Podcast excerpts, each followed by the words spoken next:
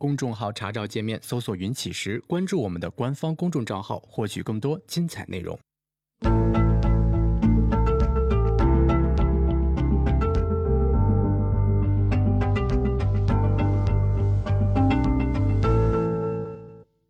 行到水穷处，坐看云起时。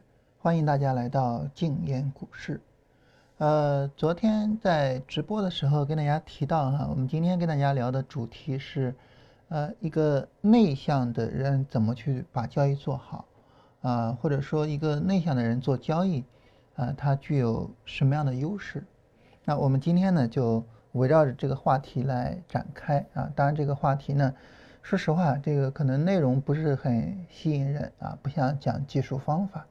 大家如果说这个对这个话题感兴趣的话呢，那么可以通过我们公众号下方的呃直播按钮啊，然后看我们早晨的直播啊，也可以在新浪的微博里面搜索“静言股市”，关注我们的微博来通过微博看直播。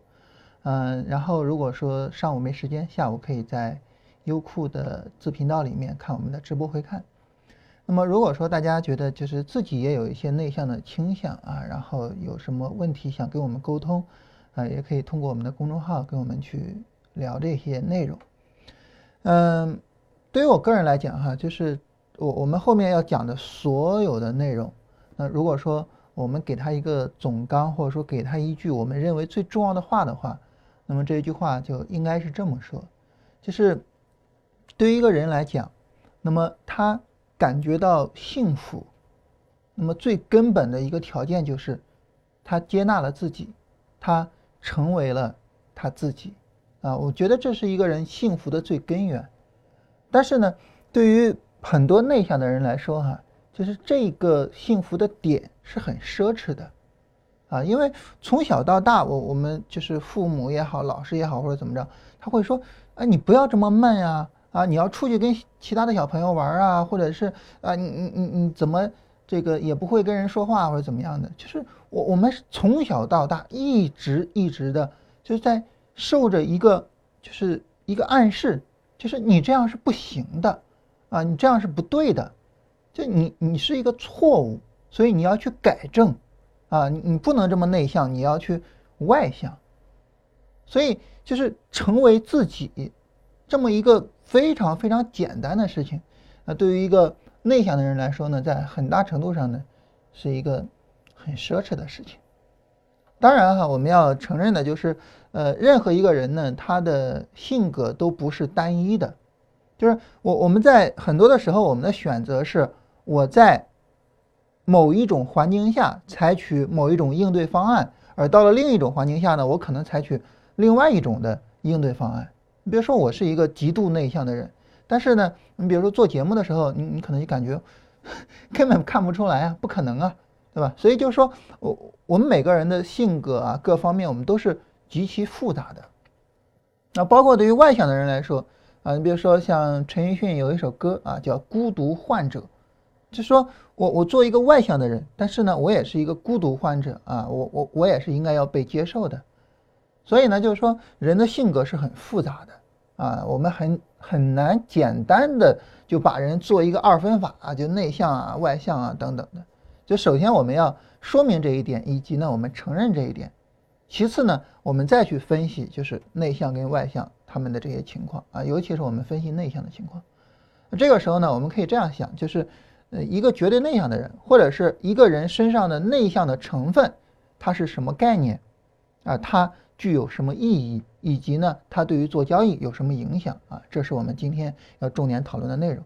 也就是说，我相信所有人身上都有那个内向的一部分。嗯，首先呢，我们来定义一下这个基本的概念，就是什么叫内向，什么叫外向啊？我们定义一下基本的这种概念。呃，其实内向跟外向这两个词哈，它是错的啊。我们不能叫就是内向啊，或者是外向。我们其实应该叫什么呢？应该叫向内和向外，啥意思呢？就内向和外向这两个词哈，呃，如果说在我的阅读范围里面没有错的话，应该是荣格提出来的。那么他所谓的就是内向和外向什么意思呢？就是我们每一个人，我们都是需要人生价值的。就是我活着，我要活得有意义，所以呢，我需要有人生价值。那这个人生价值从何而来呢？荣格把人分成了两种，第一种人呢，就是我从我自己的内在、我的内心而来，就是我自己的内心世界、我自己的精神世界，就给我提供了我的人生价值。我活着，我不需要任何外在的东西来给予我价值。啊，那这样的人呢，荣格称之为呃向内去寻求价值的人，也就是内向的人。那另外一种人呢，就是他们是需要外在给他提供价值的。我通过与别人的交流、与别人的沟通啊，我通过与别人的团队合作，我来获得价值。你比如说啊，我保家卫国啊，那我获得价值啊，我为企业创造利润，我获得价值等等的。我通过外在的东西来获得价值。所以他把这些人呢称为另一类，就是向外去获得价值的人。那这种人就叫外向的人。所以这是最早的关于内向和外向的人的定义。它其实跟性格、跟沉默寡言、跟什么什么、跟这个是没有关系的。就是你认识到，就是你的价值来源于何处。当然，内向的人他会体现为，就是说我我不善于与人沟通啊，或者怎么样，我比较喜欢安静的待着。为什么它体现为这个情况呢？原因就在于我自己内心里面，我的精神世界已经足够给我提供我的人生价值了。那这个时候，我为什么非要与别人去交流、与别人沟通呢？我自己好好待着就行了。我自己好好待着，我就觉得我很舒服，我就觉得我的人生很充实。我我为什么还要去跟别人去沟通呢？我觉得没有意义，没有必要。所以呢，一个。内向的人，一个向内寻求价值的人，啊，他在很大程度上会导致说，哎，我我不愿意跟别人沟通或者怎么样。但是呢，不愿意跟别人沟通这个事儿，它只是表象，啊，只是表象。最根本的就是你的价值来源。那这是对于内向的人和外向的人做一个严格的定义啊，就是他们分别是什么样的。从特征上来说，哈，我们可以从三个特征上去区分内向和外向的人。呃，第一个特征呢是什么呢？就是对外界刺激的敏感度。越是内向的人哈，他对外界的刺激越敏感。所以呢，就是你稍微发生了一点点什么东西，啊，然后呢，我我的感受就会特别深刻。啊，你比如说我们 这个在网络上有个词儿哈，叫玻璃心。啊，什么叫玻璃心呢？就是呃这个呃别人一批评你啊，一说你不对或者怎么样啊，你就。特别难受，特别伤心啊！这个玻璃心碎了一地啊，这叫玻璃心。嗯，然后呢，这个很多，比如说我我我作为一个老人哈，这个我比较喜欢玩论坛啊。这个振兴一般呃非常鄙视这个东西啊，说这个呃我像我们这种玩论坛的人呢，都属于是呃比较落伍的人啊。然后呢，他们这些人不玩论坛啊，当然他们玩什么我也不知道了哈。然后呢？这个在论坛上呢，就经常有人这么讲，因为在论坛上呢，就是所有人大家去沟通去这个交流的嘛，所以呢，就会有人讲啊，说如果你玻璃心啊，你就不要来论坛，对吧？因为不可能说你说什么别人都认为呃你说的是对的嘛，所以你玻璃心就不要来论坛。啊，对于内向的人来说呢，他们就会呈现为这种，就是对外界很敏感啊，很敏感。然后呢，你给他一点刺激啊，然后呢，他的就说他表现出来的或者说他感受到的就非常大啊，因此呢，就是。会呈现的有些玻璃心一些，啊，就是所谓的那个给点阳光就灿烂啊，给点洪水就泛滥啊，就是内向的人就这样。那反过来呢，外向的人他就属于是我对刺激不敏感，就你得给我很大的刺激，我才能够感受到。你比如说呢，就是你给我点阳光啊，你你你你夸我几句或者怎么样，我觉得无所谓啊，对吧？啊，那那那你得给我一个很大的阳光，我才能够灿烂啊，得给我很大的水，我才能 泛滥。啊，所以呢，就是说，呃，对于外向的人来说呢，他对于外界刺激不是很敏感，所以呢，你会发现，他就是频繁的跟别人去交流啊，然后呢，频繁的去参加各种活动，啊，以至于说有些人被称为交际花嘛，对吧？一般被称为交际花的，往往就是，呃，外向的人，啊，对于很多人来讲呢，他可能会说，就是比如说这个一个学校里的一个人啊，我这是我学校里边各个部长，然后学生会主席什么好几百人我都认识。啊，就像这样的，就往往就是外向的人。就我需要大量的刺激来刺激我。所以这种情况下呢，总体上来说啊，就会呈现为一种什么特征呢？就是对于内向的人来说呢，他往往不需要跟太多的人去接触去交流，所以呢，他往往显得朋友没有那么多。啊，你比如说对于我个人来讲哈，呃，我属于是不会刻意的去跟人维护关系的这样一个概念。就比如说我我我们比如说以前一块工作挺好的，到后面不一块工作了，基本上我不会主动的去跟别人去交流啊，主动的去跟人谈。呃，这个这个，咱们一块儿吃个饭或者怎么着的，啊，然后就关系就没了，啊，所以对于我来说呢，那我我我会觉得有那么一两个或者三四个，就是关系特别好的人啊，志趣相投的，然后有说不完的话的人，我觉得这样是最好的。就是我需要的是挚友，我并不需要就那些泛泛之交，一个都不需要啊。所以可能对于内向的人呢，他们的这个交交朋友的这种。呃，这种方式或者说模式，就是有一些挚友啊，然后其他的无所谓。你比如说像在我手机里边，呃，可能就就是我的那个微信里面不到一百个人，我的手机的通讯录里边不到三十个人。就对于我来说，我不需要记那么多人的手机号。就是说，如果说你有事找我，你就找我啊，但是我不会找你，就是我不会去主动去找任何人。啊，那这是内向的人他们的交往模式，而对于外向的人呢，他们的交往模式就是我们刚才说了，可能我认识几百个人，但是这几百个人里边，你说有谁跟我是交心的吗？这就不好讲了，啊，这就不好讲。所以呢，就是说他们的这种对待外界的模式由此而有区别啊，这是第一点，两者的不同之处。第二点，两者的不同之处呢，就是他们的关注度、他们的精力的恢复过程是不一样的。啊，我我不知道大家有没有这种感受哈，就是说，呃，对于内向的人来说，啊，你鼓起勇气去参加了一个聚会，然后呢，你在聚会的时候呢，可能也没有去跟人聊什么，啊，你可能就是在一个角落里面跟几个人说过话，但是呢，你回来之后依然感觉筋疲力尽。你说第二天让你再去参加这种聚会呢，你就很难去说我我鼓起勇气我再去，啊，但是对于一个外向的人来说，那这这参在聚会的时候，当然就。对吧？这个跟跟谁都聊聊完之后，第二天有好，第二天我还去，所以这就是一个精力恢复的过程是不一样的。对于一个内向的人来说呢，他的精力的恢复其实是很缓慢的，哪怕你表面上看他只是很耗费了很少的精力，对吧？他就在角落里面跟几个人聊天，但是呢，他其实精力已经耗费完了，而且想要恢复需要一段时间。但是对于外向的人来说，精力恢复几乎是瞬间的，就马上就可以恢复啊，所以这是两者第二个很大的不同。第三个很大的不同呢，就是思考思维的广度和深度。那么内向的人呢，他更擅长缜密的思维，啊，去去去思考一些东西。因为什么呢？因为我要向内去寻求我的人生价值。那这个时候，如果我的内心世界，如果我的精神世界不够丰富的话，就意味着我的人生价值是非常浅薄的。那这这时候我就很吓人了，对吧？那我活着干嘛呀？所以呢？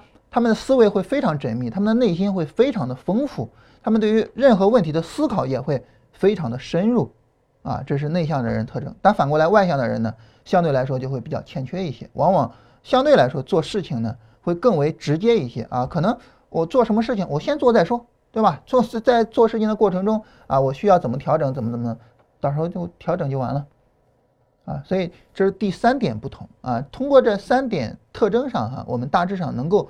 把内向和外向的人从表面上去做一些区分出来，那这样呢，基本上就是我们呃给内向外向下了一个定义，以及呢给了他们呃外在表现做了一些特征上的区分。在这种情况下呢，我们能够发现啊，其实呃内向的人和外向的人，他们呢只是说我不一样，但是呢你很难讲究竟谁好谁坏。就他没有好坏之分，他只是说我不一样。那这个时候你说我内向的人，我能变外向吗？外向的人啊，我能够去变内向吗？我们不能说不能哈，我们只能说很难啊，因为我们知道我们就是很多的东西是由基因来决定的。那既然说是由基因来决定的，那这就意味着呢，就是你很难去调整啊你的行为方式。啊，因为你改变不了你的基因，这就是为什么我一上来就跟大家说，就是幸福的根源在于你接受你自己，你成为你自己。为什么呢？就是因为你没办法去改变。当你没办法改变的时候，你唯一能做的就是接受，就是笑纳。啊，比如说对于一个呃内向的人来说，我们最应该做的事情就是我接纳我丰富的内心世界，我接纳我是一个安静的、不愿意去跟别人交流的人。我保持着我的好奇心，我保持着我的敏感，我保持着与人为善的态度，我微笑的面对这个世界。那这就是内向的人最需要做的事情，因为这能够给我们带来幸福。所以就是当我们没办法去改变的时候，接纳自己，这个是最重要的。为什么我们经常会提到，就是说像歧视啊、性别歧视、种族歧视啊，然后就是各种东西，为什么这个东西我们叫歧视呢？原因在于，原因在于，就是这是你天生的没办法改的。你比如说我的种族，我是黄种人啊，当然，其实咱们也不黄了，我觉得我们都挺白的哈，但是一般都这么说了哈，就是我我们是亚裔啊，是东亚人，那这个时候呢，就可能我们会受到歧视啊，甚至说有些黑人会歧视我们啊，他们明明也受着歧视，对吧？嗯，然后呢，这个前两天呃有一个球员，我忘了叫什么名字了哈，这个参加了。N C 呃 N A C C 的那个半决赛，然后他们球队输球了。在他们球队输球的时候，他爸说了一句话，他说：“当你的球队有三名白人球员的时候，你是很难赢球的。”大家发现这句话有什么问题吗？没错，种族歧视，也就是说，一个黑人种族歧视白人，啊，这就叫歧视。那你说这个东西它为什么叫歧视呢？原因很简单，就是我这些东西我是天生的，我是不可改变的。那这种情况下，你再怎么说，我没办法改变的，你说我因此而不行，那你就是在歧视我。所以呢，这个就叫歧视。但是你说我能够去改变的，那这就不叫歧视。你比如说哈，呃，我感冒了，打喷嚏，然后我一打喷嚏，所有人都捂鼻子，然后离我远远的，这不叫歧视，这很正常啊，因为这个感冒这我我可以改变啊。所以呢，就是说。凡是那些天生的或者说基因来的没办法改变的，我们说它不对，它不好，这就叫歧视。但是很可惜的是哈，我们在生活中除了我们说什么性别歧视啦、种族歧视啦什么的，我们还有大量的针对内向的人的歧视。就像我刚才提到的，就是在我们整个生长的过程之中，从小到大，我们的父母、我们的老师，我们就都在说我们：你这样不行，你这样不对。以至于说，我们好像真的就觉得，我是不是犯了错啊？我是不是真的这样就不对啊？然后我们就努力的去改变自己啊，然后我们去看那个书啊，说走出什么自己的小天地啊，要勇敢的站在众人面前演讲或者怎么怎么怎么怎么样？真的，就是对于我们来说，我们从小到大受尽了歧视，所以问题来了，就是为什么这个社会会对我们充满了敌意呢？重要的原因哈有两点啊，第一点呢是思想观念上的原因，呃，我们刚才提到哈这个呃内向和外向的区分呢是荣格提出来的，那么荣格这个人呢，荣格这个人呢他是一个内向的人啊，然后呢荣格呢当时跟弗洛伊德啊跟阿德勒他们三个人一起研究心理学。啊，基本上我们整个的心理学的框架有很大一部分，他们三位做出来了重大的贡献。然后呢，后来呢，他们三个人分崩离析了啊，就弗洛伊德跟他俩本来这个哥仨关系很好，现在崩了啊，崩了之后呢，这个弗洛伊德呢，他是一个外向的人，所以弗洛伊德就拼了命的攻击荣格啊，说内向的人不行，内向的人不好啊，内向的人心理封闭。内向的人比较容易有心理疾病啊，然后比如说什么抑郁症啊，什么什么什么诸如此类的啊，内向的人比较容易这样。因此呢，在心理学上就形成了一种传统。那为什么形成这种传统呢？因为弗洛伊德影响力大吗？形成这种传统就是觉得内向的人容易出心理疾病。当然我们知道这个肯定是荒谬的，对吧？因为你比如说像抑郁症，很多时候一个人非常外向，非常的开朗，突然间就抑郁了。对吧？这也很正常啊。所以内向的人容易有心理疾病这个问题，它并不存在。但是呢，那因为弗洛伊德的影响更大，所以呢，对于内向的人的歧视在学界就流传下来了，时至今日啊，依然没有被彻底的扭转。那第二个原因是什么呢？第二个原因就是我们生活的这个世界，如果说我们生活在，比如说农耕社会里面，那这个时候你作为一个内向的人，可能就无所谓，对吧？因为在农耕的社会里面，大家的生活节奏没有那么快，然后呢，我做什么事情，我我自己去思考，我自己慢慢腾腾的我去做，没有人去催你，而且呢，我相互之间跟人去交流。那这个时候呢，我都是跟自己身边的人交流。其实每一个人再任再内向，他跟父母，他跟我我刚才提到几位挚友，那么相互之间呃不会有任何交流障碍的呀。所以没有人逼着我们去做各种各样我们不愿意做的事情，那这就没问题。但是现代社会是一个什么社会呢？它是一个快节奏的社会，是一个所谓时间就是金钱的社会。这个时候你慢腾腾的，别人是会催你的，啊，你走进写字楼慢慢腾腾。别人就会推你一把，妈，我都要迟到了，那么慢干嘛呀？所以你被逼着往前走，你被逼着从一个内向的人转向一个外向的人。但是实际上呢，实际上我想要去成功，我想要去做出来什么事业，真的真的需要说我是一个很外向，我是一个怎么样的人吗？其实我们能够列举出来无数的例子来证明内向的人一样可以取得成功。你比如说达尔文、牛顿。爱因斯坦，这是人类历史上最聪明的头脑，他们都是内向的人。华盛顿、林肯，这都是内向的人。当然，对于政治家来讲呢，内向的人我们可能会觉得，政治家怎么可能内向呢？对吧？我们知道政治家都是大忽悠家嘛，他们怎么可能内向呢？但是一个内向的人作为一个政治家，他其实是非常有说服力的。是什么呢？就是说，你知道这个人他不是为了权势、为了名誉、为了任何东西而站到了政治舞台上，他就是为了他内心的理想。所以这个时候，这个人的领导力、这个人的说服力是天然的非常高的。比如说，圣雄甘地就是一个超级内向的人，但是我们都知道他取得了伟大的成就。那我们国家的领导人啊，那毛泽东肯定不内向，对吧？但是邓小平是一个极度内向的人。所以内向的人就没办法跟人交流吗？内向的人就没办法取得成就吗？不是的。我再举一个例子啊，可能大家觉得匪夷所思。Lady Gaga 是一个非常内向的人，很匪夷所思吧？啊，所以 对于我们来说啊，就是我们可能很难想象啊，这个比如说周星驰、梁朝伟这样的人内向，大家可能就比较容易想象了。但是 Lady Gaga 居然是内向的人，你能想象吗？所以，一个内向的人不是说不能做出成就的。实际上呢，那么他们也有很多人做出来了伟大的成就。他们不是说不能够处理好人际关系，不能够跟别人协作，但是恰恰相反，政治家里面也有很多人是内向的人。但是为什么我们要歧视他们呢？不是因为他们做不出来成就，不是因为别的，就是因为这个社会，我们现在这个社会是一种病态的快，太快了。我等不了，啊，你比如说，呃，对于我来讲，我我是比较喜欢说写文章写的慢一点，我自己比较满意的文章，往往我我我会写，比如说一两周或者是更长时间，啊，我会慢慢的去修改。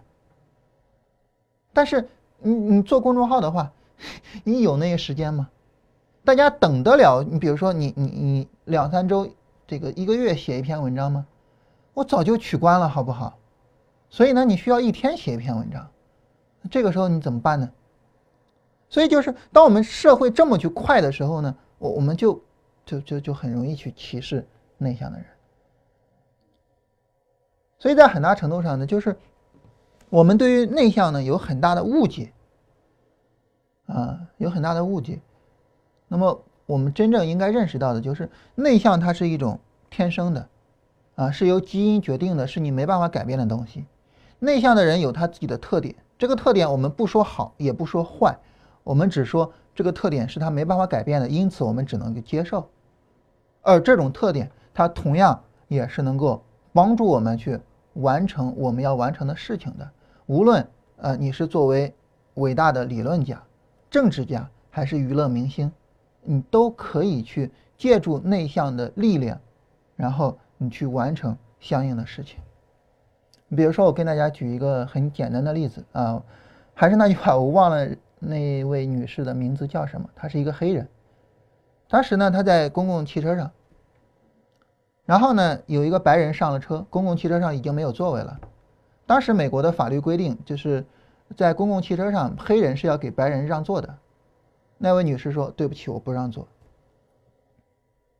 然后她被白人给打了一顿。后来这个事情登了报。啊，马丁·路德·金当然作为一个黑人的人权运动的领袖，要拿着这个事情大肆的渲染，然后最终推动了法案的改革。这位女士，她的一生都是一个非常内向的、非常胆小的人，但是在那一刻，她就有了钢铁般的意志。她说：“我不让座，我就是不让座。”所以，就是一个内向的人，他不意味着说他就永远是柔弱的。在很大程度上，他可能是坚韧的，而这种坚韧能够帮助他持续的去做很多的事情。你比如说，我我们每一个人在人生中呢，都会面临一些打击啊。我们知道，这个对于一个人来讲呢，比较重要的就智商是比较重要的啊，情商是比较重要的，还有一点比较重要叫逆商。什么叫逆商呢？就是你面对逆境的能力，你能不能够去接受？消化这个逆境，以及呢，你能不能够走出逆境？那什么样的人更容易去消化逆境呢？我觉得内向的人可能更容易消化逆境，因为他能够把这些所有的痛苦在他的内心世界里面，我慢慢的去消化掉。我是向我的内心世界去寻求价值的，我的内心世界有众多的精神资源去帮助我走出这个逆境。所以对于我们来说呢，就是。呃，我觉得这个社会也好，我们的家人也好，我们自己每一个人也好，可能我们对于内向的人，我们对于我们身上的内向的部分，存在着很大的误解。那对于我们来讲呢，我们第一件事情就是消除这些误解。我们要认识到，就是内向也好，外向也好，他们都很正常，他们各有优劣。内向的人可以做出成就，外向的人啊也可以做出成就。所有的人都。能够成为他自己，所有的人都能够获得幸福，这是最基本的，我们应该认识到的东西。呃，说这个东西呢，我们说了有半个小时啊。大家如果说对我刚才半个小时所说的内容感兴趣的话，建议你去看一本书啊。这本书的名字叫《内向者心理学》啊，这名字很好记哈。呃，在台湾出版的时候呢，它的名字叫《内向心理学》啊，在大陆出版的时候叫《内向者心理学》。呃，然后这位作者呢，他同时还写了另外一本书，叫《内向孩子的优势》啊。如果说你有孩子，而且你的孩子是一个内向的人，同时呢，你又想让你的孩子跑赢人生这场赛跑的话，也建议你看一下那一本书，啊，这是我上面要聊的这些内容。好，那么这个时候呢，我们聊完了这些东西之后，我们就开始进入到我们的重要的内容里边了，就是在交易上。那在交易上，对于一个内向的人来说，他有什么优势呢？我们刚才提到，对于内向的人来说呢，他比较重要的几点就是向自己的内心去寻求价值，啊，他对外界的刺激是比较敏感的，他的整个精力的恢复需要一个过程，以及呢，他在思考上的深度和广度会是非常精到的。那在这个时候，当我们提到最后这一点的时候，我们突然发现，其实，在交易上，内向者他有一个天然的优势，就是。他的思维，就是他的思维。对于交易来说呢，它是一个，就是你不要那么冲动，不要那么上手就去做的这个事情。比如说，它跟很多的事情不同啊。假如说，呃，比如说我举个例子，就是它可能跟，呃，我们做这个，呃，销售不一样。你做销售呢，你可能就是说外向的人，然后会比较占优势。但是交易不一样，交易就是你最好。不要那么去做单，你最好能够老老实实一些。利弗莫尔曾经有一句话，他说：“呃，我我发现就是说我挣钱，不是因为说我做了什么而挣到钱，而是因为我不做什么而挣到钱。就是我什么都不做，然后我就挣到钱了。所以对于一个内向的人来说呢，你更加深入的去思考，呃，市场是什么，交易是什么，我要怎么样去面对市场，我要怎么做交易？那这个时候呢？你思考的越深入，你得到的结论越贴合市场，越适合你自己。那这个时候呢，很自然而然的就是我们就越能够做好交易。因此，你对于一个内向的人来说呢，我觉得在天生上他们就有做好交易的一个本钱，就是我能够安安静静的去思考。很多的朋友跟我讲哈，说做了交易之后啊，这个整个人发生了一个很大的变化。什么很大的变化呢？就是变得内向了，变得不爱跟人说话了。啊，比如说跟自己的父母、跟自己的妻子，可能就没有那么多的话好讲；跟自己的朋友，就是有时候出去吃饭或者怎么样，就觉得没什么跟他们可说的，就开始变得沉默寡言。啊，然后就问我说：“这是不是正常的呢？”我个人觉得这是正常的。呃，为什么呢？因为。我们人会去做事情，同时呢，这个事情也会改变人。就说当你去做一个事情的时候，这个事情呢会引诱着你往他需要的那个方向上去改变。你比如说一个，作为我个人来讲，一个非常呃这个典型的例子，就我在上高中的时候，我我一位非常要好的朋友。那时候呢，我是一个文艺青年，我那时候一心想的就是说，我去学汉语言文学，然后我就想去做编辑，或者说做作呃这个当作家。啊，然后呢，他呢就比较喜欢就是说，呃，看商业上的东西啊，他就想做一个商人，想挣钱。因此呢，在我们高中的时候，我的性格就属于是那种非常内敛的，啊，然后就当然也非常内向，不大爱说话。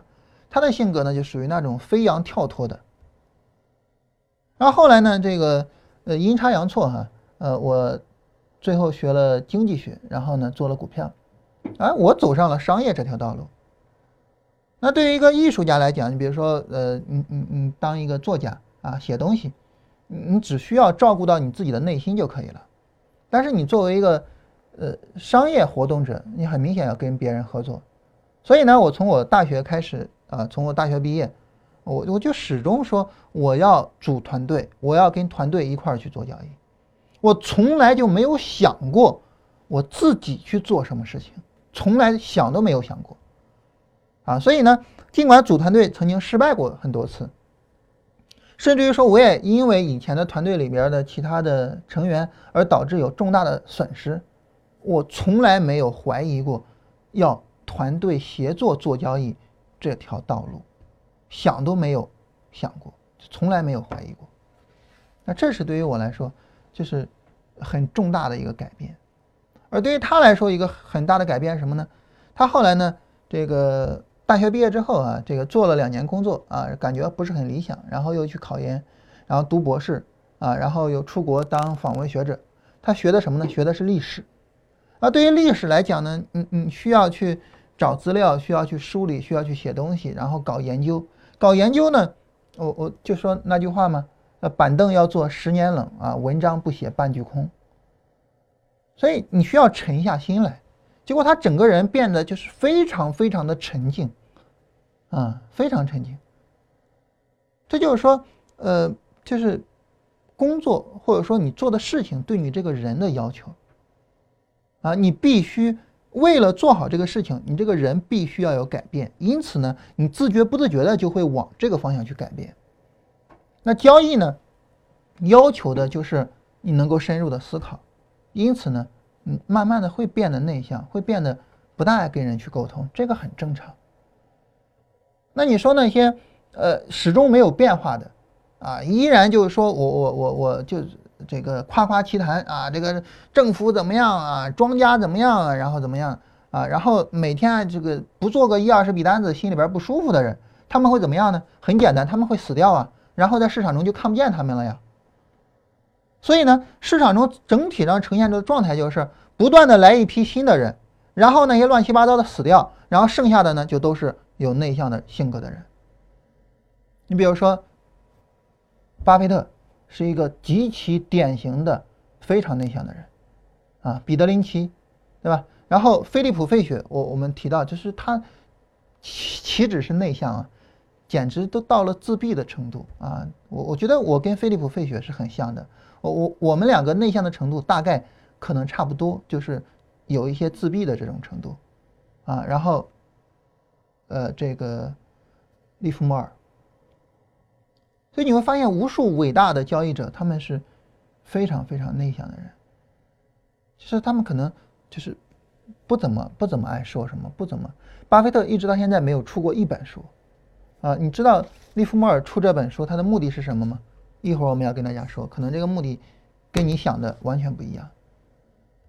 所以对于我们来说呢，就是呃，就是交易它要求你对市场有深入的思考，因此呢，我们在做交易的时候有意无意的，我们就开始有了这种内向的成分，或者说我们身上的内向的那一部分开始慢慢的放大，这是一个很正常的现象。啊，而且呢，我刚才提到，我认为就是作为一个内向的人，我们可能更能够把交易做好，我们的优势在这个地方。因此呢，嗯，就好像我们前面说，就是我我们市场认知比较到位，我们呃对市场的理解比较深入，我们的优势在这个地方啊。因此呢，我们应该更着重的去扩大我们的优势。一样，对于一个内向的人来讲呢，就是说啊，我们能够对这个世界有更深入的思考。啊，做交易呢，我们的优势在这儿，我们也应该着重于去扩大我们的这个优势，就是重点的去思考市场，不要那么着急去做，啊，不要那么着急的去，呃，操作去买进去卖出，那个没有意义，啊，我们应该做的就是更多的思考，更多的复盘，更多的观察，更多的拿数据和做数据分析，所以这是。对于我个人来讲，我觉得就是一个内向交易者，他的优势就在这个地方。然后呢，我们应该充分发挥的也是这个地方。啊，当然，对于外向的人来讲呢，我不是外向的人，所以我不了解，我不知道。啊，因此呢，你要让我说这个对于外向的人来说，他们做交易的优势在哪儿，我就只能说对不起，我不知道了。啊，我知道的就是对于一个内向的人，我觉得优势在这个地方。那么说完这些之后呢，我们会发现呢，我们聊的就是具体的做事情的层面。但是对于人来讲，重要的还不在于做事情的层面上，我们重要的还是我们要追求幸福。啊，我们知道我们有一门学科叫伦理学。伦理学，你你要让我说的话，就是作为人的伦理上来讲，最重要的是什么呢？我觉得就是每个人都要去追求自己的幸福。啊，我们整个社会也要去追求社会的总体的幸福，我觉得这是最根本的，一切的伦理学的出发点都应该是这个点。所以我们还要想的就是，我作为一个内向的交易者，我能不能够获得幸福，或者说我是不是更容易获得幸福？啊，我觉得就是像我刚才提到，什么是内向呢？内向其实这个词儿是错的，它应该是向内，就我们向内寻求我们人生的价值。对于一个交易者来说呢，当我们对市场的理解更深刻的时候，当我们对这个世界，当我们对人生的理解更深刻的时候，实际上呢，我们就更多的看到了我们人生的价值。而当我们更多的看到我们人生价值的时候，那么我们的人生会更为充实，同时呢，我们也就能够更多的呃感受到我们的幸福。所以从这个意义上来讲呢，就是我觉得做交易它本身，呃。是一个事情啊，我们只需要把这个事情做好就行了。但是呢，在交易之外的很多的东西，它会更为重要一些啊。就是在交易之外的这些东西，它给我们提供了我们做交易的目的啊。比如说我们的家庭啊，比如说我们希望能够抬升一个阶层，到了新的阶层上的时候呢，呃，我们的孩子就他有一个更高的起点啊，这是一种历史的责任。对吧？每一个人都应该努力成为富一代，啊，然后呢，呃，同时教育好我们的富二代，啊，这是一个历史的责任，啊，然后呢，我我们自己要觉得我们活得有意义，所以呢，我们要对这个社会要有意义，等等的这些东西。那这些东西呢，其实，当我们在做交易的时候，我们对于人性的理解，我们对于人生的理解更到位的时候，我觉得我们看待这些东西，我们能够从一个更高的层面上去进行看待。大家知道我是极其讨厌啊，我们在做交易做这个事儿的时候去谈什么交易之道啊，去谈这些什么东西的，这个我极其讨厌。但是与此同时呢，我也认为，就是我通过交易的过程，因为交易本身就是人性的体现嘛，这个很正常的，对吧？我也认为，就是通过交易的过程呢，那么我们能够更好的去认识人性，我们也能够更好的去啊去思考，就是我我活着的意义。呃，在很久之前的时候哈，那时候呢，这个呃我我刚到那个跟振兴认识的那家公司去，呃，当然当时那家公司他们的负责人就跟我讲，就说他们想做的就是呃投资者培训啊，所以名字叫什么商学院啊，所以呢就是说呃我我当时觉得哎可以去试一下。那时候呢，这个有想过说我们去做一些。呃宣传片啊之类的东西，那你说做宣传片以以以什么作为主题呢？啊，然后当时就没有太多的想法。那个时候呢，有我呃振兴还有另外一位，然后我们就在那儿聊嘛，就开会啊，就聊就说这个呃怎么去找宣传片的主题啊。然后呢，另外那位同事呢，他就问了我各种问题，其中有一个问题就是问哈，说如果我作为一个我不做交易的人。那你是一个交易者，啊，你告诉我做交易有什么价值，有什么意义？你怎么告诉我？那我想了想，你你说交易有什么价值呢？对吧？交易按道理来讲，它就是一个财富的转移嘛，对吧？你赚了，我赔了，它有什么价值呢？我想了想之后呢，我觉得它的价值可能在于这个地方，就是对于我们所有的人来说，大家如果说去想一下，就是你去年。发生过什么事情？你你能够想到就是比如说很完整的事儿吗？啊，这个呃有一个事情啊，这个一开始怎么样啊，后来怎么样，然后最后结果怎么样，然后这个事儿对我的影响怎么样？你你你你能够想到很完整的东西吗？可能很难。我们想到的往往就是一些片段，就是特别的刺激了我们的片段，啊，给了你比如说人生的很重要的体验的一些片段。我们想到的可能就是。我我我见到一些人，我经历过一些事情，我去过一些地方，而这些东西给了我相应的刺激，给了我就是更多的心理感受。我们想到的可能是这些东西，但是这些东西，你你想一想，去年也好，前年也好，或者说过去十年，你能够想到很多吗？就真正打动了我们内心的，能够让我们就是就是比如说呃身体的肾上腺素啊什么那些激素去。啊，多巴胺去分泌的，你你能够想到很多吗？可能想不到很多。但是在交易上，你每天都在感受，在交易上，你的内心每天都在受着很大很大的刺激。所以我觉得，在很大程度上呢，就是作为一个交易者，你的人生体验是一个普通人的很多倍。就一个普通人呢，他可能他的心跳是是是这样的，然后经常呃呃偶然的会有这样的。那当然，对于一个交易者来说，你的心跳可能经常是这样的，所以就是我们的人生体验，我们会比普通的人要多很多。因此呢，从一定意义上来讲呢，就是我们的人生长度，我们对于人生的体会，也比一般的人要长很多或者深很多。啊，因此呢，那么就是我我我们对于人生的意义的感受，我们对于人性的理解，我们对于我们怎么生活在这个世界上的理解。我觉得也会更深刻一些，而且对于交易来讲呢，它本身是一个身体力行的事情，知行合一的东西，所以当我们对人性体会到更多的时候，我们能做的，呃，自然而然也就会有更多，啊，所以我觉得，呃，从我从我个人的角度上来讲啊，我觉得就是大概是这个样子，就是真正有意义的地方在这个地方，啊，就是为什么市场会把我们变得内向呢？因为只有这样，你才能做好交易。但是，当他们把我们变得内向了之后，我们究竟是失去的更多，还是得到的更多呢？哦，我觉得这是一个看个人评估的事情。从我个人的角度上来说，我觉得从更深刻的体会人生的这个意义上来讲，我们得到的应该是更多的。基本上呢，这是我想跟大家聊的这些个东西啊，就是呃。我想说的还是那句话，就是幸福。什么是幸福？就是你愿意做你自己，这就是幸福。啊，除此之外，我不认为有其他的答案。所以，你是一个内向的人，接受自己，我就做一个内向的人；你是一个外向的人，接受自己，我就做一个外向的人。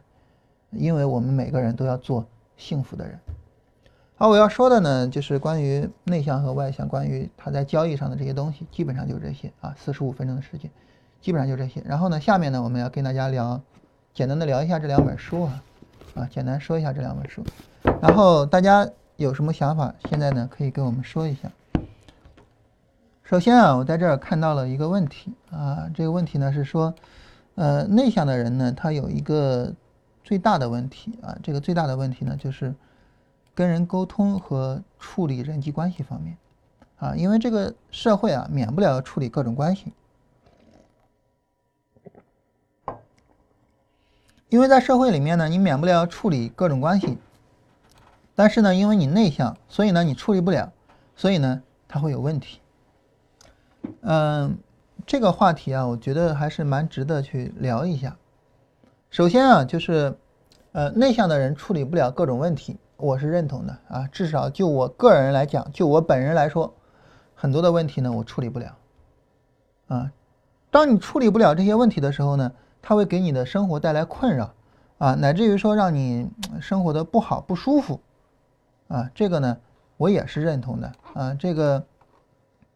我也跟大家说了，就是，呃，为什么说我想跟大家聊一下这一本书呢？为什么说我想跟大家聊一下，就是说内向的人的这个生活呢？呃，原因就在于，就是我我自己在这一段时间里面，充分的感受到，就是一个内向的人在面对这个世界的时候是多么的窘迫。啊，所以呢，我想跟其他的内向的交易者，跟其他的人说。呃，如果说你也遇到了跟我一样特别窘迫的事情，你不要自责，不要觉得自己错了。啊，你要知道，就是我我没办法改变这些，没有办法。啊，那么对于我来讲呢，就是我我还是要做我自己。啊，就是我我是想跟大家说这个事情。所以呢，我首先承认这个东西，其次呢，就是我我我我就要说反过来的东西了，就反过来的。怎么讲反过来的东西呢？首先，第一个就是最重要的关系，内向的人能不能够处理得更好呢？啊，你比如说像对父母、对妻子、啊对孩子、啊对挚友，挚是那个诚挚的挚哈，对挚友，那我们是不是能够处理得更好一些呢？一个内向的人，一个顾家的人，你比如说我，我每天下了班回家啊，然后陪孩子做作业，然后怎么样？就是你是一个非常内向的人啊，这个也不出来玩，也不怎么样，但是会不会说这些关系我处理的更好呢？对吧？这是一个方面。第二个方面，往往是更重要的一个方面。我觉得我们有很大的一个误解，非常非常大的一个误解，就是我们会觉得跟别人处理好关系很重要啊。我们经常讲人脉即钱脉，所以人脉很重要啊。那你作为一个内向的人，你没办法去跟别人很好的沟通，很好的怎么样？那这个时候很自然而然的就是说，呃，你你没有，就是你你很难说你会有很好的人脉，对吧？我我们很多时候会这么去想。但是，但是你你一个外向的人，或者说你你认识了很多人，就意味着你有很好的人脉吗？不是的，不是的。我觉得我们对人脉的误解是很大的。嗯，你比如说，你认识了几百个人，但这几百个人认识你吗？如果说你认识这几百个人找你去办事情，你可能会去办，但是你找他们，他们会帮你办吗？我觉得不知道，真的不知道。就是以前逻辑思维啊，在第一季的时候啊，比较喜欢当这个年轻人的导师，它里面就提到说，连接最重要啊，人跟人的连接最重要，所以要去连接，要怎么样？但是你想，如果说你的水平很低的话，你的水准很低，你能连接的是什么人呢？也一样跟你同一个水平线的，你连接这些人干嘛呀？你努力的提升自己的水平才是更重要的，好不好？所以建立人脉最有效的方法是什么？建立人脉最有效的方法就是你提升你自己的水平，而不是跑过去跟别人连接。所以，如果说你是一个内向的人，你不断专注于自己的事情，专注于自己的业务，你不断的去提升自己的水平。我想跟你说，就是嗯，就能够最好的处理好人际关系。你比如说哈，就假我我我举一个特别极端的例子，就假如说你是一个呃非常内向的人，然后你做交易，然后你就成了巴菲特。我们知道巴菲特是一个非常内向的人吗？然后你就成了巴菲特。你想，对于巴菲特来说，他一个绝对内向的人，他人脉不好吗？人脉好的很。那这些人脉是怎么来的？是巴菲特出去跟别人连接吗？不是的，是别人来找巴菲特啊。所以就是怎么把这些关系处理好呢？当你牛逼了，这些关系自然而然你就能处理好，因为别人会帮着你把这些东西处理好。我跟大家举一个我自己切身的例子啊，当然我刚才说我自己一些反面的例子啊，你比如说在跟医院的人沟通的时候怎么样，那我再说一个我自己身上的正面的例子。嗯，我们很多时候也会跟别人出去沟通哈，当然很多时候主要是雅琪去沟通啊，这这方面我是不行。然后呢，嗯，有一次我跟一个私募老总啊，我我们也是，就是大家在一个饭局上见到啊，就等于是一面之交嘛，就相互知道谁是谁。然后呢，我也没有存他电话，当然他存我电话有没有我我我我不知道啊，但是我没有存他电话，我一般很少主动存谁的电话。啊，然后呢也很少去交流，啊，然后后来呢就是说又在饭局上碰到啊，也是点头啊点点点头，就是相互知道，就是你认识我，我也认识你，就如此而已。然后后来有一次他突然给我打电话，啊，然后他说我看到你做的节目了，他说你知道我什么感受？我都疯了，你知道吗？他说怎么会有人傻逼到把这种东西都放到网上去啊？他他太他妈疯狂了。他说：“我又有了一种什么感受呢？我有了一种就是读海归交易法则，啊，读专业投机原理那样的感受。”他说：“我第一次读海归交易法则的时候，我就想，哎呀，怎么会有人舍得把这样东西写出来呢？”他当时都没有看你的节目的时候，那个冲击力大。他说：“我第一次看你的节目，我的感受就是这哥们傻了吗？这哥们疯了吗？因为海归交易法则呢，他提的还是。”大的框架，大的原则，啊，就是你要怎么怎么怎么样啊，但是呢，没有具体怎么做。但是我们在节目里边就具体怎么做，我们都说了。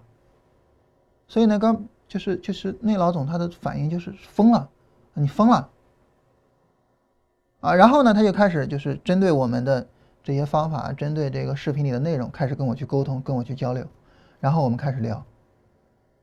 这个时候，相互之间，我们我们相互之间的认识，就就就更为深入一些了。我们就有聊聊天的内容了，不像以前似的。你说，你说你跟一个私募老总见了面，你聊什么呢？我我我印象中一个特别深的例子，就是在零七年的时候，啊，当时那个时候我到北京来，我我小舅子说我我认识一个做外汇特别厉害的，啊，然后账户里边好几千万美金，一女的，从九五年就开始做外汇，说你要不要跟人一块吃个饭聊一聊啊？我想了想，说算了吧，甭聊了，因为聊什么呀，没得聊嘛。后来呢，零九年的时候行情又好了嘛，我那时候也做股票做的还比较顺。然后呢，我小舅子说：“你看这组股票你做的也不错啊。”说我一个同学现在是私募老总，你要不然你们聊一聊。我当时就想，我他聊什么呀，对吧？你跟人聊什么？嗯，就是比如说吧，就是你现在，然后一个私募老总。你跟他聊什么？你想想，你你能跟他聊什么？或者说，就巴菲特，你跟巴菲特上一个桌吃饭，你跟巴菲特聊什么呢？你能想到聊什么吗？没什么可聊的嘛。我说算了吧，啊，但是呢，就我我们做了节目，那私募老总看了我们节目，我们就有的聊了，啊，他去聊我们这些东西，我去聊他们那些东西，我他对我们。有一些想法，我我对他们提一些意见，就是大家相互之间就聊起来了，然后关系自然而然就成好朋友了。就不是说我见了面点点头啊，相互之间认识就成了好朋友了，因为你真的深入的去聊东西了，他知道你了，你也知道他了。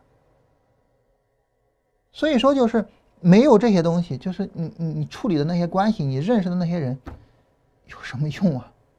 有什么用啊？所以就是说，当然这是我我我我我个人的看法啊，就是。呃，我首先承认，就是对于内向的人在处理人际关系上会有问题，而且这些问题会带来一些障碍。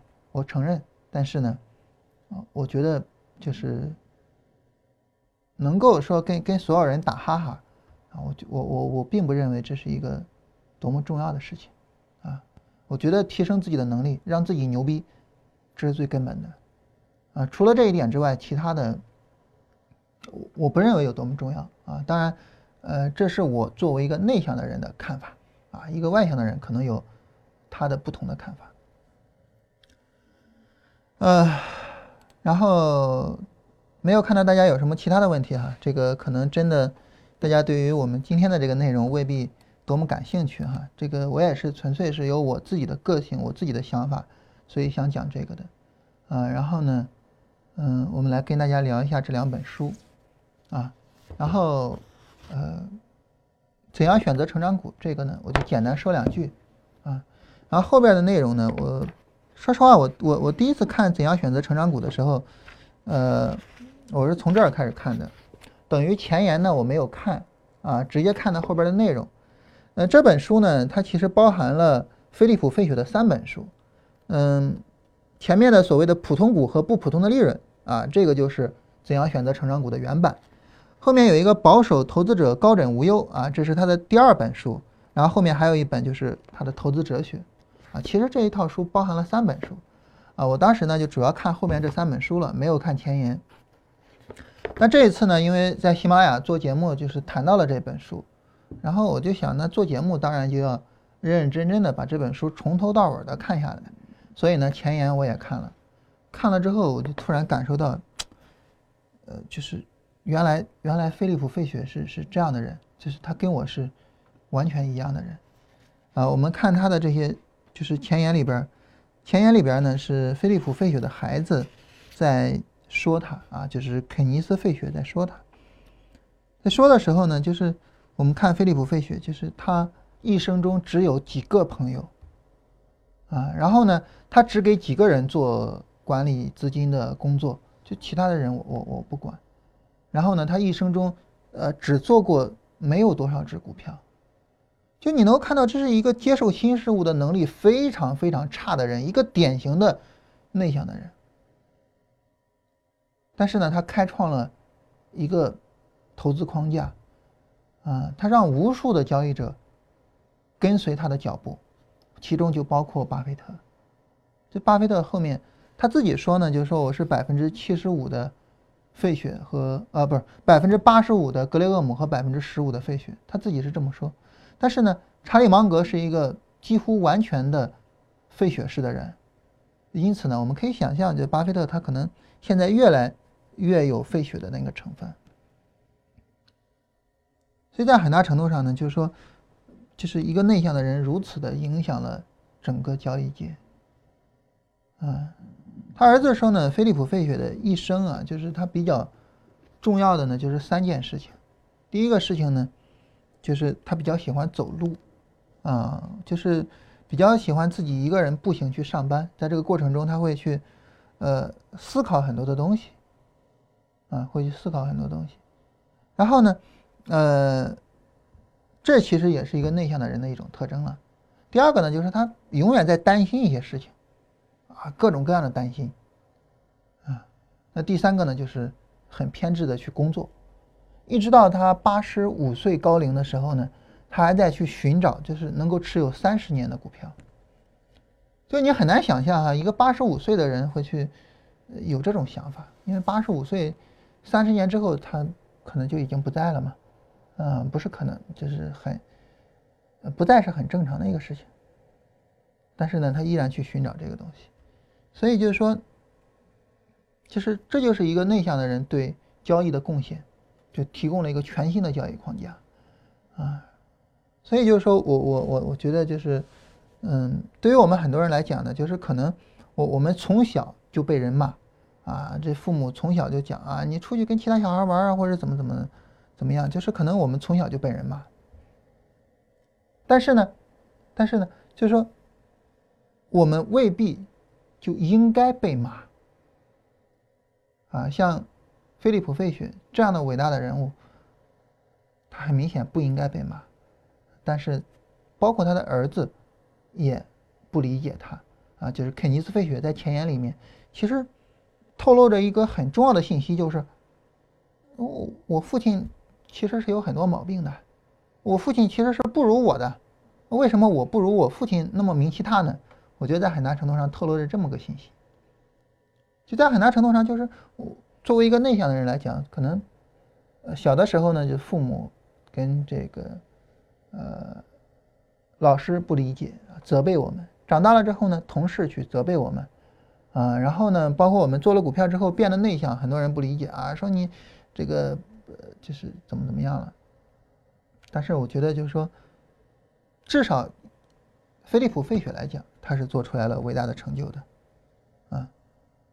然后我们来看第二本书，这本书是我们后面要特别说的啊，我后面会跟大家详细的去读这本书。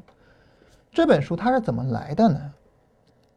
啊，大家可能会觉得啊，这个呃，利弗莫尔就就就想写一本书啊，写自己的投资经历啊，然后怎么怎么。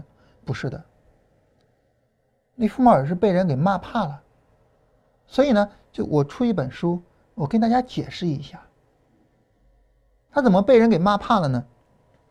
因为大家知道这个利弗莫尔做空是做的很好的啊，包括二九年他也做空嘛，然后赚了很多钱，他做空做的很好，呃，所以呢，往往很多高点呢抓住去做空，以至于呢，很多人就说下跌了是吧？那下跌了一定是因为利弗莫尔做空。啊，这就是很多这个赔钱的人，很多亏货的共同特征嘛，就是赔了钱就埋怨别人，啊，就是一定是因为庄家怎么着，一定是因为政府怎么着，一定是因为跟我没关系，就赔了钱跟我没关系，啊，这是很多人的一个特征，所以利弗莫尔就经常被骂，然后呢骂怕了，骂怕了之后你能怎么着呢？利弗莫尔也没什么太好的办法，当时正好就有一个记者来采访他。所以利弗莫尔就跟他解释，啊，说哥们儿是一路成长起来的，啊，哥们儿也不是只做空的，我也做多的，啊，然后做空下跌跟哥们儿也没关系，所以这本书啊，重点的就是跟大家解释，就你能想象就是，呃，一个外向的人，一个就是就是，呃，他他他会去采用这样的方式去跟人解释吗？可能很难想象。其实对于一个内向的人，我我没有什么太好的办法了，或者说我想不出来什么太好的办法，所以呢，出了这本书跟大家去解释，就你们误解我了，对，这也是一个很无奈的事情。我们打开这本书的目录哈，你能够看到，在这本书里面呢，从第一章啊，然后呢，呃，大概一直到第十章嘛哈，啊，然后总体上就是写的他的成长经历，就是。啊，我认识了这个东西，我认识那个东西，我的整体上的成长经历。然后后面呢，无论是盈利也好，还是亏损也好，都是我成长过程中我收获的这些东西的具体运用。啊，那么从第呃十一章啊，一直到一直到哪儿呢？到到到十七八章嘛，就是都是讲这些东西。但是后边后面好几章。就开始在跟大家说了，就是这些操控跟我没关系，哪怕我做操控，我也是要顺势而为的。很多的下跌其实跟我是没关系的。就后面这几章就一直是在解释，就是跟我没关系，跟我没关系。所以整本书呢，总体上大概能分成这样三大部分。第一大部分就是我去讲我的成长经历是什么，当然这也是我们后面跟大家读这本书重点要读的啊，这是第一个。第二个呢？第二大部分呢，就是我成长出来的那些成熟的东西，我是怎么拿着它去做交易、是去挣钱的，这是第二大部分。第三大部分就是去解释，哥们儿跟那些事情没关系，啊，哪怕我去做操控，我也是顺势而为。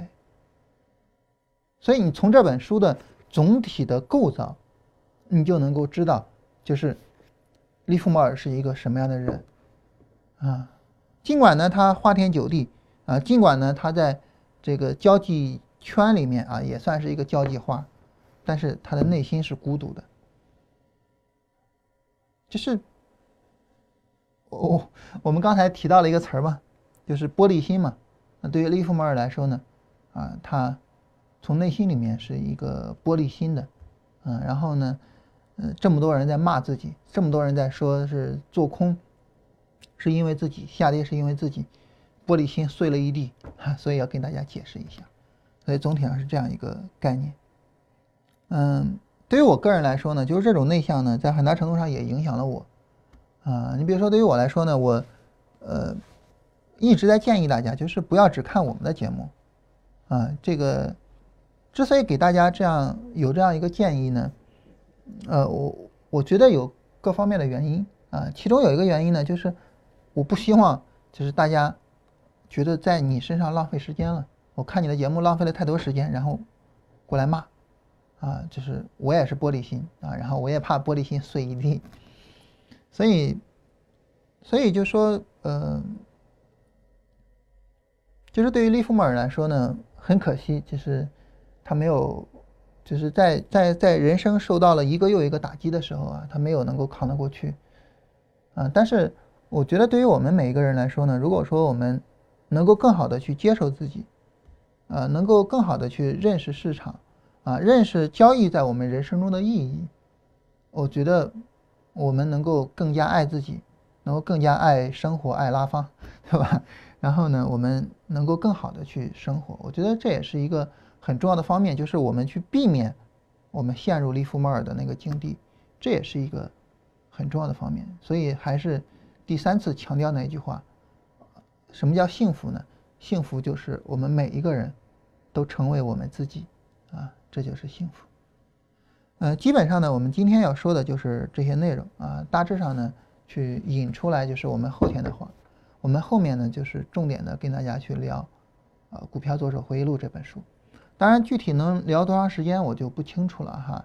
呃，这个我们重点讲的就是前面十章啊，就是成长经历啊，然后读多长时间就看我我们这个这个速度。还有呢，就是明天我父亲出院啊，然后呢，我父亲说呢，是为了不耽搁工作啊，不耽搁我们上午做直播，他呢就想下午出院。当然，具体什么时候出院呢？我回头再问问他啊。如果说是下午出院，我们明天上午正常做直播，啊，他如果说这个医院，比如说让他上午出院啊，腾床位，那这个时候呢，我就上午就做不了直播了啊。具体看他的情况，然后再跟大家说。好，大家有啥问题我们可以聊一下。然后昨天晚上有一位朋友提了一个问题啊，说能不能聊一下期货的内盘外盘怎么看？这个期货的内盘外盘，我不知道指的是什么哈，因为内盘跟外盘有两个指代的意义，一个呢，内盘指的是国内的盘子啊，外盘指的是国外的盘子啊，这是一个意义。还有一个意义呢，就是内盘指的是主买盘啊，外盘指的是主卖盘啊。比如说我们这些成交啊，你看这个 B 啊，这都是内盘，你看这个 S，这都是外盘啊，所以内盘跟外盘有两个意思哈，这个我不知道它指指的是哪一个。但是这两个意思呢，无论它指的是哪一个，我的回答都很不好意思啊，就是我都不看，啊，我都不看。嗯，首先呢，外盘我是不看的，就做交易呢，外盘我是不看的。嗯，我我我我就是看我们内盘自己的产品的走势。嗯，因此呢，一些受外盘影响大的品种啊，你比如说像黄金，啊，然后。啊，比如说像黄金，啊这样的品种呢，受外盘的影响会比较大一些啊，跳空也会比较多一些，啊这样呢我就不做，啊然后呢我做的话呢可能会做一些受外盘影响小的品种啊，你比如说像螺纹的话呢，它受外盘的影响比较小，啊主要是我们国内占主流啊，啊然后就是主要是做这些品种，然后呢交易量大家知道我是不看交易量的，对吧？所以无论这个内外盘是什么情况，我是不看的，嗯。然后有朋友说这个你是有这个交际恐惧症啊，所以关于这一点啊，还是我说那个，就是看你跟谁交际啊。你比如说，对于我来讲，那对于父母、对于妻子、孩子，他们会不会觉得，哎，我做的比一个外向的人做的更好啊？因为我更多的时间在陪着他们。啊，对于像雅琪他们，他们会不会觉得我我做的也是可以的，对吧？因为我更多的会从别人的角度去思考问题，啊，所以这个东西呢，我觉得也是不同的角度、不同的看法。但是，嗯，我觉得比较好的就是，你是一个内向的人，你就接受内向，然后呢，你就做好一个内向的人；你是外向的人呢，你就接受外向，然后呢，你去做好外向的人。啊，还是那句话，就做自己。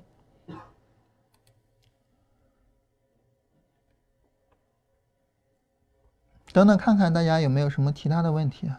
然后我简单说一下我们现在公众号发的东西啊。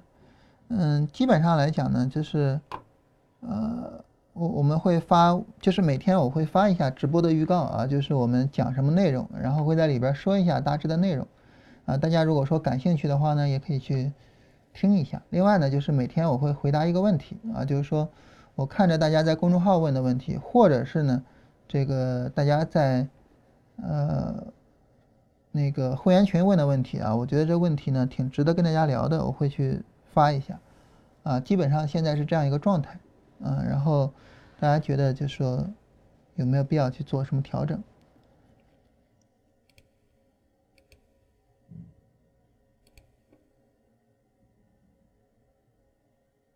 期货在有夜盘以后和以前有没有什么区别啊？这个区别还是比较明显的，啊，当然这个区别都已都已经是很久之前的事情了哈。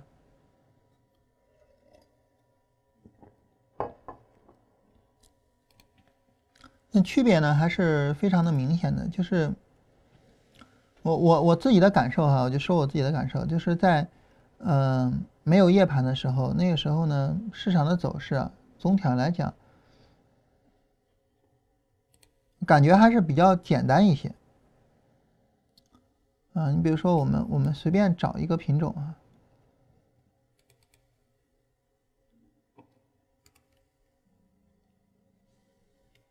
不知道能不能看到很久之前的走势啊？这时候已经有夜盘了。更久之前的我们就看不到了哈。嗯，就是相对来说啊，这个时候应该是没有夜盘的。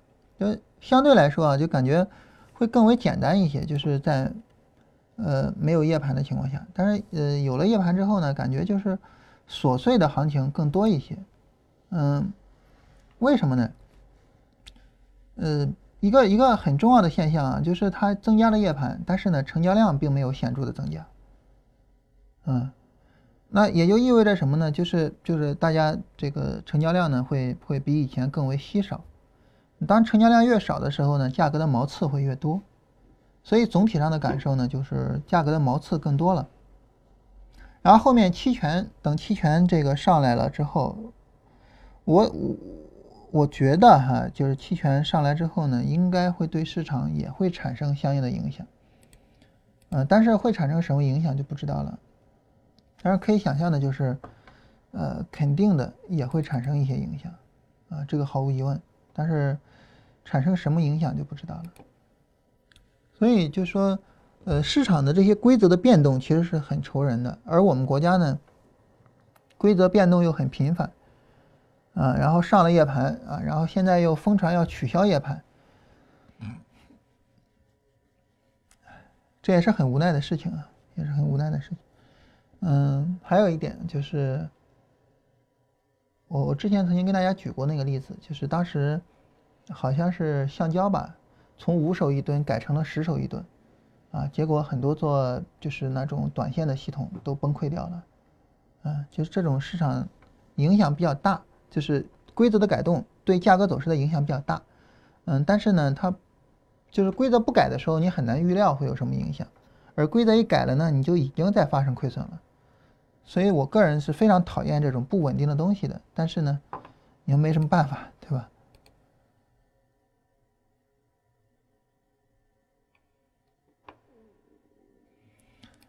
呃，什么时候说一下指标啊？除了 MACD 以外的，例如 RSI 和。布林带，布林带反复说过太多次了哈，这个找一找以前的那个东西吧。嗯，然后 RSI 我觉得没啥可说的，因为我自己不用啊，我我我我我自己从来没有用过啊，所以我觉得没啥可说的。我们后边的录播内容啊，就是说，嗯，后面的录播内容呢，就是关于交易系统设计啊，交易系统设计聊完了呢，我们就进入到关于资金管理和风控。啊，然后整个录播就结束了。以后我们有可能啊，就不再做录播了啊，因为没什么内容好讲了。啊，我我我我能说的基本上也都说了。如果说大家觉得想想听一些什么其他内容，就是技术方面的，我们可以在以后直播的时候就跟大家聊。但是 RSI 我实在是没有太多可说的啊，因为呃 RSI 我自己从来没有用过啊，你自己没有用过，你去讲这个东西就没什么可讲的，对吧？啊，你比如说，嗯，之前有朋友做美股啊，他就问我关于美股的事情，我说这我没什么好讲的。他说你不是专业做股票的吗？我说是啊，我是专业做股票的，但是我不是专业做美股的呀，啊，所以就是知识啊，就是如果说不专业，没有意义啊，不深入没有意义啊，但是你自己不用，你很明显没办法专业，没办法深入啊，所以就没有什么讲的这种资格。啊，但是关于布林带呢，就是，呃，我们之前讲过很多次。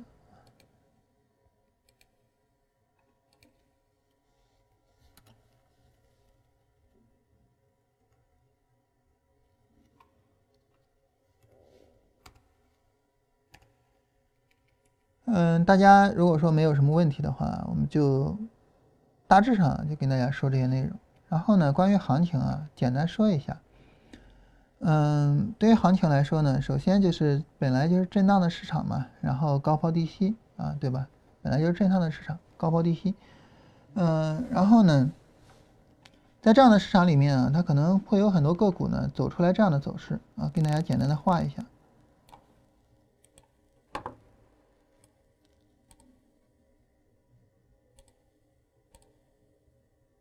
向上突破，回撤，不回来。可能有很多个股会走出来这样的走势，嗯，在这个时候呢，如果说要是去，比如说呃选股票去买股票的话呢，可以选这样的个股去看，啊，可以去选这样的个股看，嗯，总体上来说呢，市场呢目前就是一个比较大的这种震荡啊，也就是说，呃，一个波段上涨，波段上涨之后呢，市场走出来了这种，总体上来说，上方是发散的，下方基本水平的这种震荡的一种回调，这种震荡的回调呢，也可以视为是一个波段回调。啊，可以视为是不能回调，嗯，只要市场这儿不直接破位暴跌下来，这个时候还是有机会的。而且呢，呃，市场最终向上突破的话，那么也会有一个新的波段上涨啊。所以呢，就是说，在这样的市场环境下去选股票、去买股票也未尝不可啊，不是说不能买，可以买的话买什么样的呢？就是说，呃，作为我个人来讲，我还是比较倾向于就是说向上突破，然后回撤不回来。啊，因为你看到大盘回撤回来了嘛，对吧？大盘还是在震荡里边，但是呢，它先于大盘走出震荡啊，然后呢回撤不回来，说明还是比较强于大盘的啊。这个时候呢，可能操作的意义、操作的价值啊，相对来说呢都会比较高一点啊。这是关于行情的情况。最后我们简单的说两句，嗯，那大家也没什么其他的问题了啊，我们今天就到这儿吧。嗯，最后呢，再重复一下那句话，就是幸福的根源，幸福的根源在于我们每个人成为我们自己啊。无论你是内向的、外向的，啊，无论你是更为理性的还是更为感性的，啊，无论你是怎么样，就我我们知道，呃，一个比较典型的那个性格的区分方式，啊，是通过四个角度还是三个角度啊，把人区分成十六种，啊，然后无论你是什么样的，成为你自己。这是最幸福的事情啊，所以这也是我们每个人应该去做到的一个目标吧，我觉得。所以从这个意义上来讲呢，我并不认为内向的人就是绝对的好或者怎么样，但是我觉得成为自己是绝对的好啊，这是我唯一能说的。好，我们今天就到这儿啊，大家如果说觉得还有什么问题想跟我们沟通，或者是你觉得。